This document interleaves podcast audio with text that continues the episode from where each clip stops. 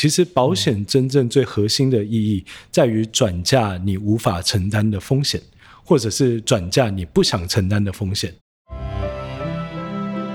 我是创梦大叔杨景聪，邀请你和我一起转动人生。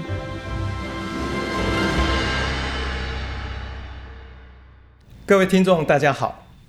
蜂巢在五月二十八号即将在花博花海广场举办第一届小人物音乐季。我们邀请了十组音乐团体，大声的来开唱。啊，主要是要表达，即使环境再怎么艰困，我们都要勇敢、努力的去打拼。所以，想要借由音乐来传达那一份热情、热血跟精神。那么，在办这个音乐季，其实要帮现场很多活动的年轻人，包括艺人来投保保险。那年轻人当然非常多，所以我们今天的话题，我觉得会非常有趣，想跟大家来聊聊热爱音乐季朋友们的保单，或是说年轻人的第一份保单。那今天我们请到磊山保险经纪人业务总经理林世德，用专业的角度来分享一些关于保险的专业知识。欢迎世德，嗨，杨总好，各位听众朋友，大家好，我是磊山保金的林世德。世德今天穿的很帅啊，没有，待会我们 拍在拍照，大家就可以看到。来到来到伟大的地方，要穿的正式点。是的，我们在聊保险的话题之前哦，想请教世德，是一般的保险公司跟磊山保险经纪有什么样的不同？呃，我想保险经纪人公司跟保险公司最大的不一样，就在于说我们代理的商品是不一样的哦。那如果假设今天我是某一家保险公司的业务伙伴，那我能够销售的商品就只有这一家保险公司的商品。比如说，我假设在这个 A、B、C 人寿只能卖 A、B、C 人寿的商品，可是如果我们是保险经纪人，我们像以磊山来说，我们现在代理二十八家呃产寿险公司的商品，而这些商品全部都是我们可以帮客户拿来规划的非常好的一些工具。所以最大的不一样的第一个事情是在于，保险经纪人能够提供更多元的商品选择给我们的客户来做了解以及规划，这是第一个。那第二个我觉得很重要的事情是立场的不一。一样，我们不是隶属于任何保险公司的员工，所以我们其实是站在客户的立场来帮他寻找他的商品。相对来说，如果有这个理赔上或者服务上的一些问题，跟保险公司可能沟通上产生了误会或者是认知不同的时候，我们是可以代表客户去跟保险公司争取的，因为我们的立场比较超然嘛，我们不用为了呃自己可能是 A、B、C 人寿的员工，那我就没有办法跟呃公司大。大声的去争取客户的权益，我们反而倒过来是可以呃协助客户去跟呃每一家保险公司去呃呃用比较坚持的一种立场来寻求客户的权益。我觉得这是最大的不同的一个地方，多的选择以及立场的不一样。那目前应该全世界这种保险经纪人是不是一个主流？呃，我想在欧美地区，保险经纪人几乎已经是唯一的可以买保险的一个通路哦。那例如说，以美国来讲，美国的覆盖率是百分之一百，也就是说。在美国，你只有保险经纪人可以做选择哦。然后，呃，在澳洲是百分之九十，在欧洲也是超过百分之八十。那如果以亚洲来说的话，其实以新加坡、香港，呃，透过 broker 买保险的这个比率都超过百分之五十了。那台湾的这个保险经纪人，因为随着我们客户对于保险越来越了解，然后投保率越来越高，大家就知道说，哎，其实我能够透过保险经纪人去寻找很多不同公司的产品。五年来看。保险经纪人的这个占市场的这个比例成长了将近百分之一百五十，我觉得这个是一个很明显的一个趋势。那很多人聊到保险，就会想到，哎，是为了以防万一哦。是，依世德专业的角度来看，其实我们应该用什么样的心态来看保险这件事情？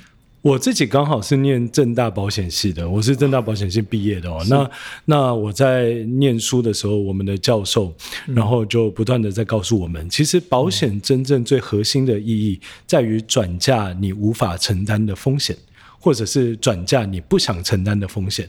哦，举一个例子来说，我们呃可能。消呃，假设我们今天感冒了哦，我们感冒不会需要它对我的经济不会有太大的影响，我可能就是就是在家最多最多在家里休息个一天就好了，然后请个病假，然后然后就没事。看个医生，看个医生吃个药，搞不好根本就没有什么经济损失，所以呃，我们不会针对这种可承担的，这叫可承担的风险嘛，然后来来买一个保单。可是今天如果倒过来是有呃某一个人他得了重大疾病，我们讲的是癌症，他可能是重。中风，他可能是心脏病，他的所需要的医疗的期程长很多，然后他要花费的这个医疗费用就非常高。有时候像现在你看癌症的这个治疗，如果我们说是用标靶，可能一个期程就是一百五十万，这可能不是一般的家庭能够承受得起的。没错，所以我们就要防范于未然，就是想说哪一些风险是我自己呃没有办法承受的。那就要在提前做好规划。刚刚聊到有一个蛮有趣的是，其实年轻人有一些年轻人不会想那么多，可是现在按我们现在最近的，不管是一些案例啊，发现哎，年轻人竟然有人 三十岁左右也会中风，是也会心肌梗塞，很多的，好像提早那个疾病也会到来，是就是能够提早为未来做一些准备，好像似乎是应该是我们好像不不是只有年轻人哈，对，呃，应该说不是只有我们或是。反过来，应该不是只有我们年纪大的人，年轻人现在应该更早要提早有这样的观念跟准备。是我们其实，在保险业，我们常常会说，呃，每一个人都有人生三大风险，一个是我走太早，责任未了；一个是我活得太久。退休没有准备好，一个是我活得太惨，我的生活品质不佳，这三个风险都应该是可以透过保险来做转嫁。只是确实像像杨总刚刚讲的，就是说每个年龄层他要去考虑到的风险是有一点点不一样的。所以依你个人的专业建议，如果要给现现在年轻人，特别是刚进入职场的是。新鲜人，是是。他的第一份保单应该投保一些什么？我觉得我们呃，如果以我的观点来说，有一个比较比较直观的一个想法，就是叫保大不保小。我们先保大不对保大不保小哦，就是说我们我们先用一个用一个比较。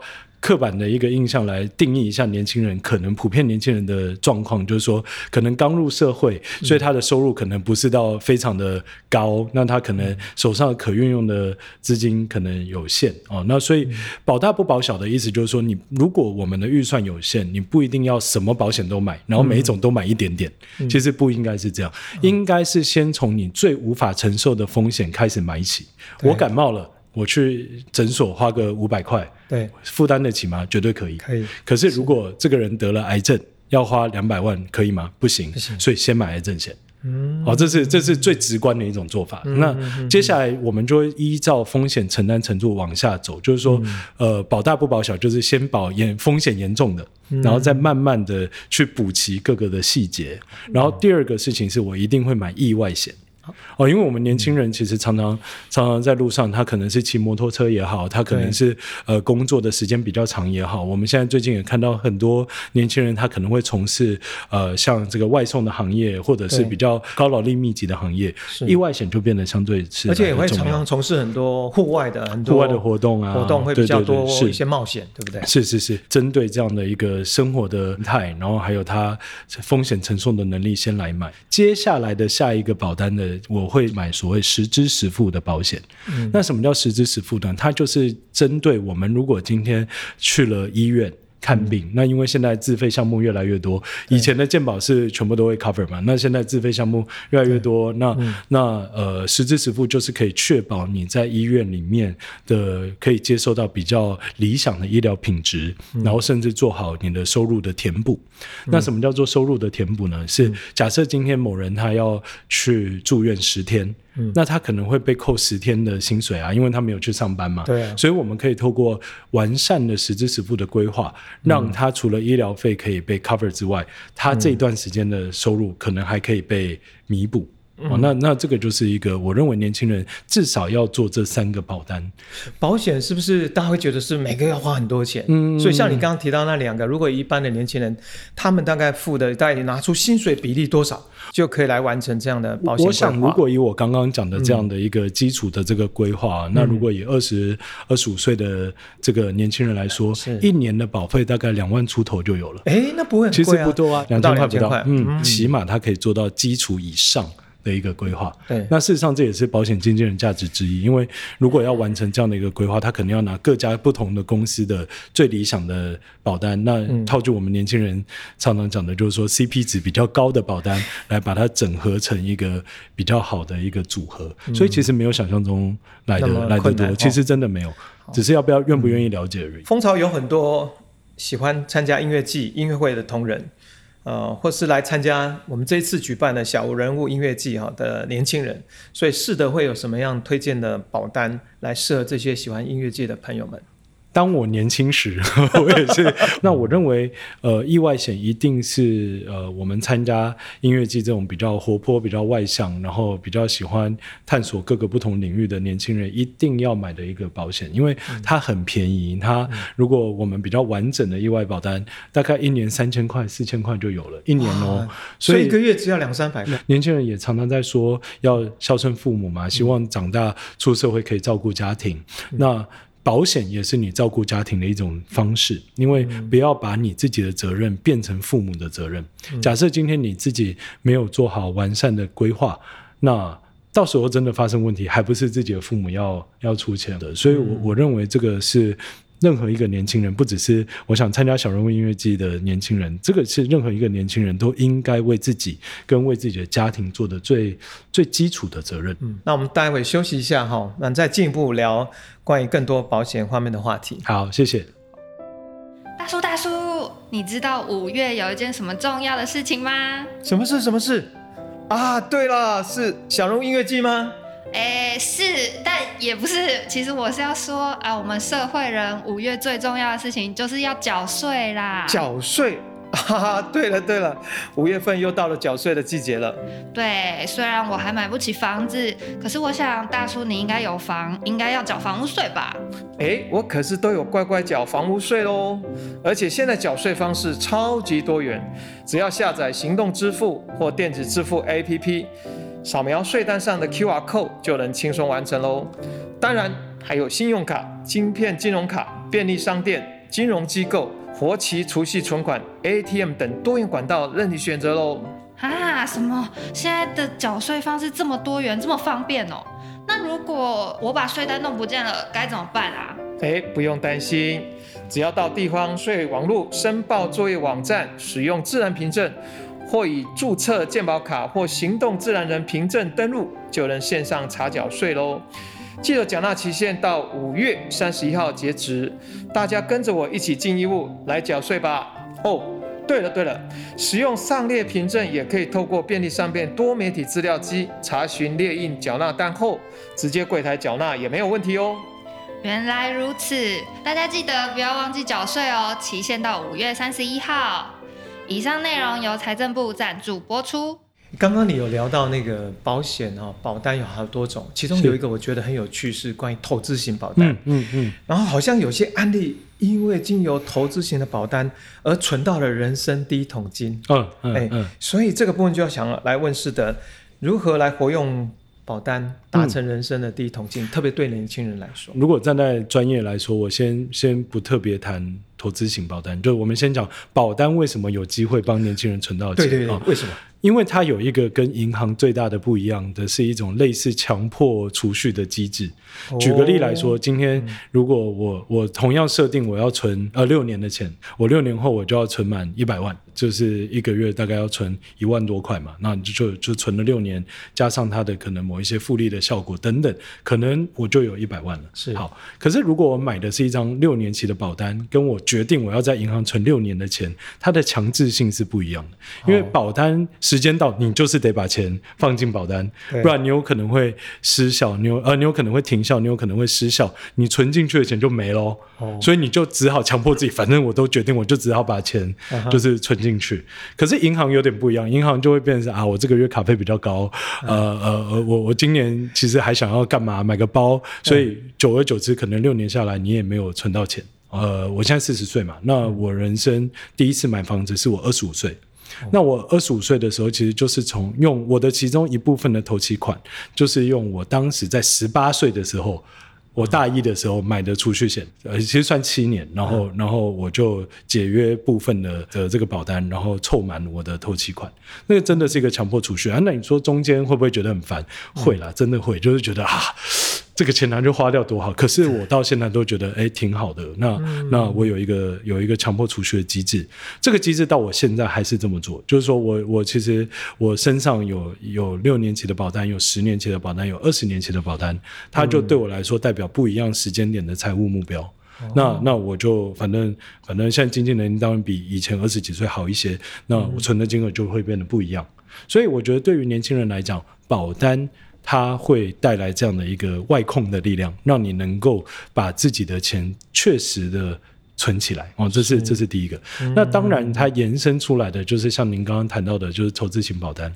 呃，我们在现在在这个市场上，你能够选择的保单基本上分三种，就是说跟跟这个我们所谓储蓄比较相关的，一种叫做这个就是比较传统型，我们现在叫做利率变动型保单。啊；一种叫做分红型的保单，一种叫投资型的保单。啊。那他们依序的风险是依照我刚刚讲的顺序是越来越高，利变。型保单基本上是呃没有没有什么风险的啊，就是保险公司 promise 你你要你什么时间会拿回多少，基本上就是长那样。分红的保单稍微高一点点，呃风险高一点点，可是它的风险是来自于有可能他告诉你说，呃我这个公司经营的状况可能每年可以分给你多多少的的这个报酬率，可是因为市场波动，他可能做不到。倒也不是说你会亏掉你的。存进去的钱，而是你赚的可能没有你想象来的多，所以它的的风险是来自于我们所谓的机会成本，就是说我的钱如果拿去买别的，早知道就买别的，可是起码你的钱会在口袋。最后就是投资型保单，嗯，投资型保单是完完全全百分之百反映市场的波动的，就是说因为你买了这个保单之后，你还得去选择你要投资的标的，那。呃，身为这个消费者或者是身为这个业务人员，他可能就要特别去关注这个投资标的的波动跟变化哦。那因为有时候是呃买的时间好，那他可能后面的报酬率就就可能比较高。那有时候是我买的时间不一定对，然后又没有办法坚持呃做定时定额做下去，它有可能会反而产生亏损。可是这个跟每个人的风险的耐受的程度跟他的财务目标有点不一样。我觉得三种都是很好的工具。嗯，对对对。顺碰程度，它是一种抗拒诱惑的积极手段吧？是，它是，它就是一种我们所谓的外控的力量。而且事实上，相对来说，你你反而可以把它当做是一种安心的力量。你先把你的收入，因为收入就会知道是多少，你先确定你存下多少钱，剩下的才当做支出。等于把顺序调换一下。我们以前的观念是我赚了五万块，然后我的支出是呃呃四万块，所以我要存一万。可是我觉得这观念可以倒过来，是我赚了五万块，可是我决定我要存一万五，所以我这个月就只能花三万五。用这样的角度来花，那当然相对，当我收入如果不小心变六万块，我还是只存一万五啊，那我可以花的钱就变四万五。其实我觉得观念是，当你把它倒过来的时候，人生会轻松很多了。先把那个想要留下来的钱先放在第一位，然后剩下钱再来，就会比较自由去是是是是是。好，是的，我们刚刚也聊了一下那个关于现在因为 Omicron，所以现在疫情呃在全世界蔓延，特别是台湾这一阵子非常严重嘛，所以我们会来聊一下关于防疫险。呃，我我觉得我们要先把防疫险的眼镜，虽然才短短两年，可是它已经有三次不一样的眼镜了，其实动作非常快。呃，最早期的保险公司就出了一种，就是隔离就理赔，而且它的这个杠杆比是非常大。在最早先的这个防疫险，是你一年的保费才五百块，对，可是如果隔离就赔十万。我那是一比两千的超大杠杆，哦所以所以那个时候当然就就热卖嘛，然后就卖的非常好，那保险公司也赔的非常多，这个是 赔惨了，这是这是一个事情。二零二一的防疫险，因为那个时候疫苗开始打了，所以这个防疫险里面就是降低了隔离的理赔的金额，增加了如果打了疫苗发生呃不适的，就是所谓的疫苗险它就变成是又有隔离又有疫苗的这样的一个一个组合，一直到今年的第一季。因为 Omicron 的这个散播速度比想象中来得快，是。所以保险公司就先把二零二一所设计出来保单基本上就全部都停掉，哦。然后准备要出第三代。那现在的这个第三代的最终的形态其实还没有确定，嗯。那会取而代之的应该会变成是当确诊之后，真的需要到医疗院所去治疗，它所产生的损失填补。那你建议什么样的族群应该优先考虑这样的风险？说实在话，就是说，如果在之前都还没有买过防疫险，与其买一个针对只有针对特定传染疾病的险种，还不如买全部疾病都涵盖涵盖在里面，因为你的保费差距也不会那么大了。可是基本上有人做过一个统计，就是说，也在台湾每四分四分五十几秒，可能就有一个人得到 COVID。嗯。所以大家都要抢买防疫险，嗯。可是其实每四分三十几秒就有一个台湾人得到癌症，嗯。可是大家反而不会特别去觉得癌症会发生。嗯。所以我觉得，你看，如果纯粹就时间发生的几率跟它真正产生的严重的程度，还是应该回归到医疗的本质。是。对，从事这么这么多年的这个保险经济啊，嗯其实你自己可不可以分享几个印象特别深刻的故事？呃，我我是二十一岁的时候入行，嗯所以我今年满十八年，我要迈入十九年了。哦，然后呃，我在我二十四入行大概三年的时候，我遇到了一个非常印象非常深刻的一个一个案例哦，那它至今影响我非常深。呃，是这样的，是我有一个客户呢，他是一个做做这个美发。美发的这个、这个小姐，然后然后她保险观念非常好，所以她就因为而且她的父母年纪其实很大，这个小姐那时候大概三十二三岁，可是她父母已经六十几岁、七十岁了，然后她就买了很完整的保障，一两个月吧，她就跟我说，其实她还有个弟弟。她觉得他弟弟应该也要买保险。那时候他弟弟是二十六岁，是一个厨师，可他弟弟是万般不情愿，他就是觉得说啊，你不要来烦我，就是不要年轻就很年轻。我二十六岁，你要我买什么？怎么对样？啊他姐姐基本上是压着他买了一张保单，然后而且只只买寿险。哦，只买寿险，所以他那个时候是用了一张那个当时非常好的商品，所以他一个月的保费是三千块，然后可以买到四百五十万的寿险，哦我觉得是非常高哦。然后结果投保完之后的五天人就走了，哇，这个这个这个弟弟人就走了。然后我我印象很深的时候是那个是除夕的前一天，整个头头皮就是发麻，然后就是直接凉到背的那种感觉。我那时候就觉得很担心、很紧张，保单到底有没有生效、啊？就是保单是有生效的，因为它是寿险，所以保单有生效。其实那个场面是我觉得是非常不舍的，就是说你可以看到他的父母几乎是要崩溃，因为因为好好的孩子，而且您您可以想象他是五十四十几岁、五十岁才得到、才生的这个儿子，然后是在工作中间又很认真、很负责，然后结果在睡梦中走的，所以其实很很难过。可是。那个四百五十几万直接解决了他弟弟在帮忙付家里房贷的一部分。对我，我觉得这个是我人生第一次在感受到所谓的保险的功能是真的存在的，就是说它它不是一个我们讲的税务规划、传承规划，不是那种非常高金额的事情，可是它扎扎实实的帮助了一家人，能够让他们的生活不用被改变。嗯。因为因为如果假设没有这个保单，嗯。他们一定要搬家的，因为姐姐根本付不起另外一半的房贷，因为还要养两位父母。嗯这个这个是这样，那、那所以我，我我我想，这个是在我从业生涯里面我印象最深的一个故事。嗯，你这故事我听起来就会觉得，当就是第第一个人生真的你无法那种无常，是。那种意外是你无法想象的。是，那再来说，这个年轻人当然不幸最后离开，可是因为那一份保单，嗯，他做了一个人子做到的一份孝顺的是。那是份责任。是。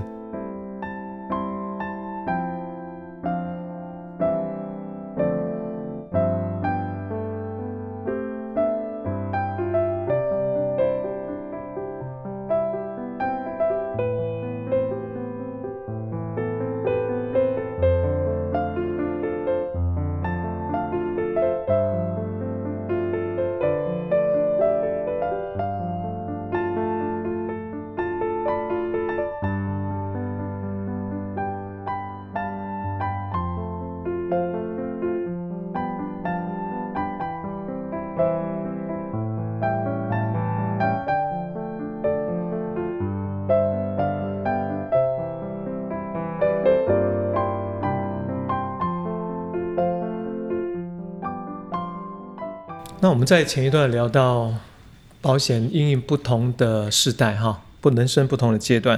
如果我们打个比方来讲，比如说我们刚刚在聊的刚出社会的新鲜人或年轻人，大概三岁以下。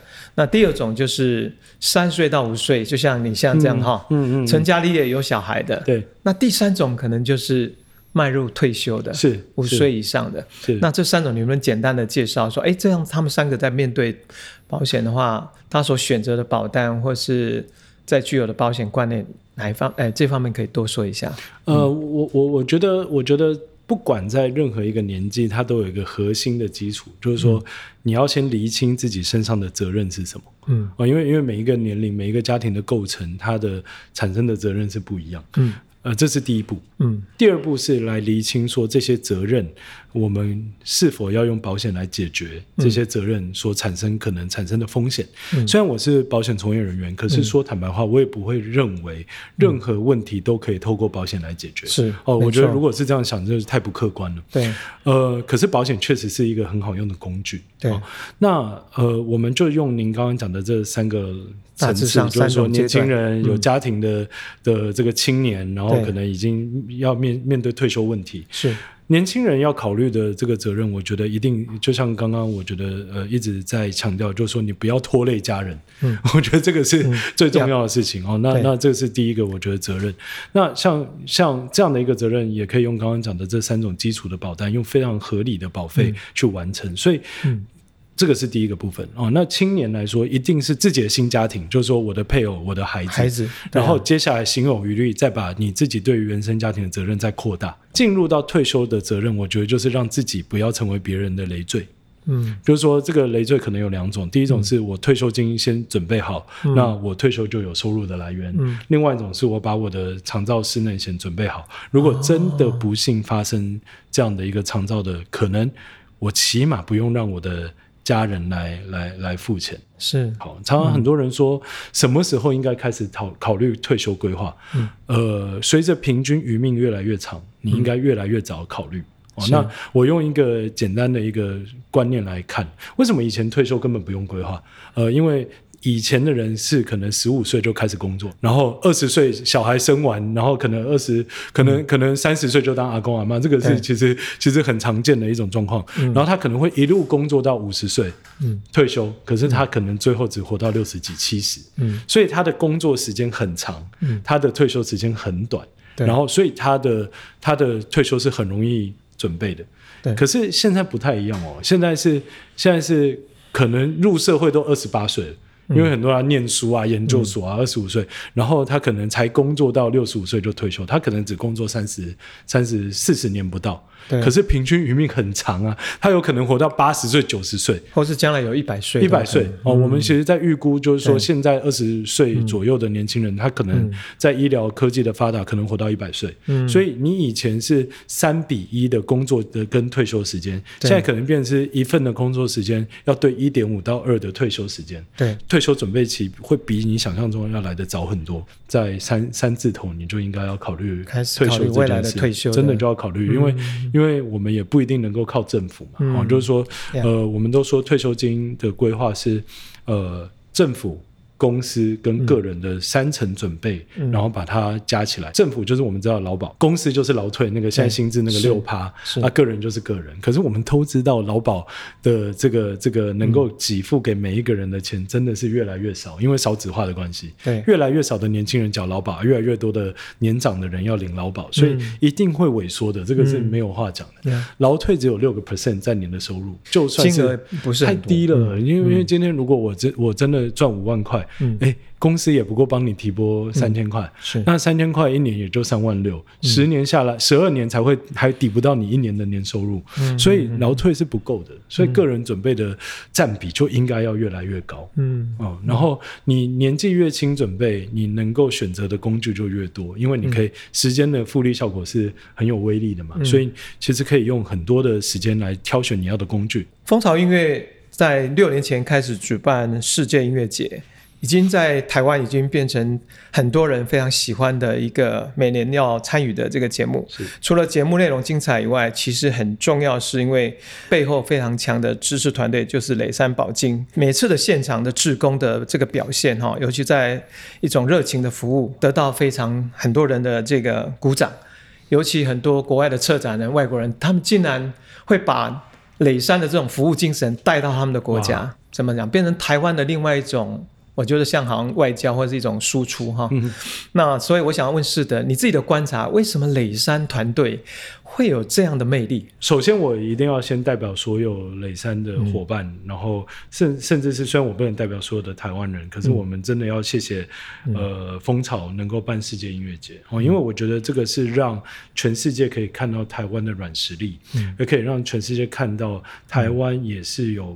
能够做出极高水准的国际的展览，为什么能够能够产出？就是说，我们的志工伙伴、志工志工伙伴们能够有这这样的一个热情，热情呀，是因为他们真的打从心里认同世界音乐节就是一个让世界看到台湾的平台。嗯，我觉得大家除了热爱这个活动办的这个精神之外，其实我觉得大家也也心里也也有一种责任，是就是觉得说，那既然有那么多国际的友人会看到这样的。地方，我们就应该让他们知道台湾人的热情以及台湾人的温暖，其实是长这样的。那当然，我们在事实上我们在行前也做很多的行前教育、行前教育训练，然后在当天每天的早跟晚。其实都会再做一次，一一早就会先告诉大家你要注意什么，晚上就会告诉大家问大家你的收获是什么。我觉得这些的事情都都是能够让我们能够持续稳定的，然后而且热情的来来为这个世界音乐节加一点点的色彩。嗯，刚刚提到嘉荣姐其实是雷山宝镜的创办人，是那我觉得她了不起地方就是她。长期其实不只是蜂巢音乐，长期一直在支持公益，还有包括特别重视艺文团体。是是哦，那这样下来，我觉得在雷山团队身上，好像你们好像都特别会。也投入或喜欢吧这些译文有关活动。我记得有一次最精彩就是你们会在音乐节，大家还会会有那种才艺表演啊，然后变成是雷山里面 就人才辈出啊，很多人都会有译文啊，或是有一些创意啊、设计啊，哈，绘画各种。我们每次募集世界音乐节的这个志工，速度都很快的。就一天都额满，大概都是这样，因为大家都大家都喜欢来，大家都喜欢。可是我觉得，我觉得它的核心真的是因为世界音乐节，它代表的意义是让世界看到台湾。好，那我们最后一个问题来问是的是，如果现在年轻人他们有兴趣想从事这个保险经纪人这样的一个工作的话，应该具备什么样的条件？很辛苦，我先讲。我觉得一般人哦，就考虑到说啊，那如果要从事业务的工作，不管是哪方面的业务，好像就一定要能够很会讲话，然后舌灿莲花，然后或者是很会交朋友。如果想要成为一个好的保险从业人员，我认我认为最重要的是你有没有一个真正为人想方设法的一个心。嗯，就是因为我们我们常常说我们的工作就是在对方的需要看见自己的责任。嗯，你会不会能够看到某一个某一个客户的状况，你能够同理，或者是甚至去帮他设想他他在未来可能会发生的问题，他发生的风险，然后再用专业的规划来协助他去转嫁或填补这一块的一个潜在的问题，沟通的技巧或者是。外表的一个一个得意，我觉得都都是可以后天的哦。可是真正重点是在于你愿不愿意为他人付出。说坦白话，我也不是那种很爱交朋友的人，蛮某种程度算算内向。可是我很重视我跟客户之间承诺，跟我我认为他他的我对着他的责任，所以我能够在这个行业里面做的还算有一点成绩。其实我认为真的内心比外在来的重要。我们常常看到很多做的很优秀的从业人员。他讲话绝对不是口条最好的，嗯，形象不一定是最最帅最美的，嗯，可是他的客户跟他的互动却有可能是最好的，嗯，所以我觉得内心比什么都重要。是听试的聊起来，好像就好像你今天在追求一份爱情哈，最重要不是只是。会讲话或干嘛，其实在乎那一颗心。是，那我们的客户，如果我们今天有那份心，我们要从事这份工作的话，其实你才有那份很愿意，包括才有耐心，对不对？是，各种方面来考量，为我们所服务的对象。这样，我们非常谢谢哦，今天雷山宝金业务总经理林世德来接受我们采访，然后跟我们分享这么多的保单的知识。我相信大家跟我一样，其实我自己对保险并不是一个非常了解的人，所以刚刚这样一席谈下来，哇，真的是学到很多。我想大家应该跟我一样，如果喜欢今天我们提到这些保险保单知识的分享，也欢迎留言问卷让我知道哦。也别忘了买票来支持五月二十八号我们所举办的第一届小人物音乐季，在圆山花博花海广场，我们不见不散哦。喜欢节目的话，可以订阅收听或到创梦大叔粉专按赞关注。谢谢世德业务总经理来访，谢谢，谢谢谢谢小人物音乐季见，拜拜 拜拜。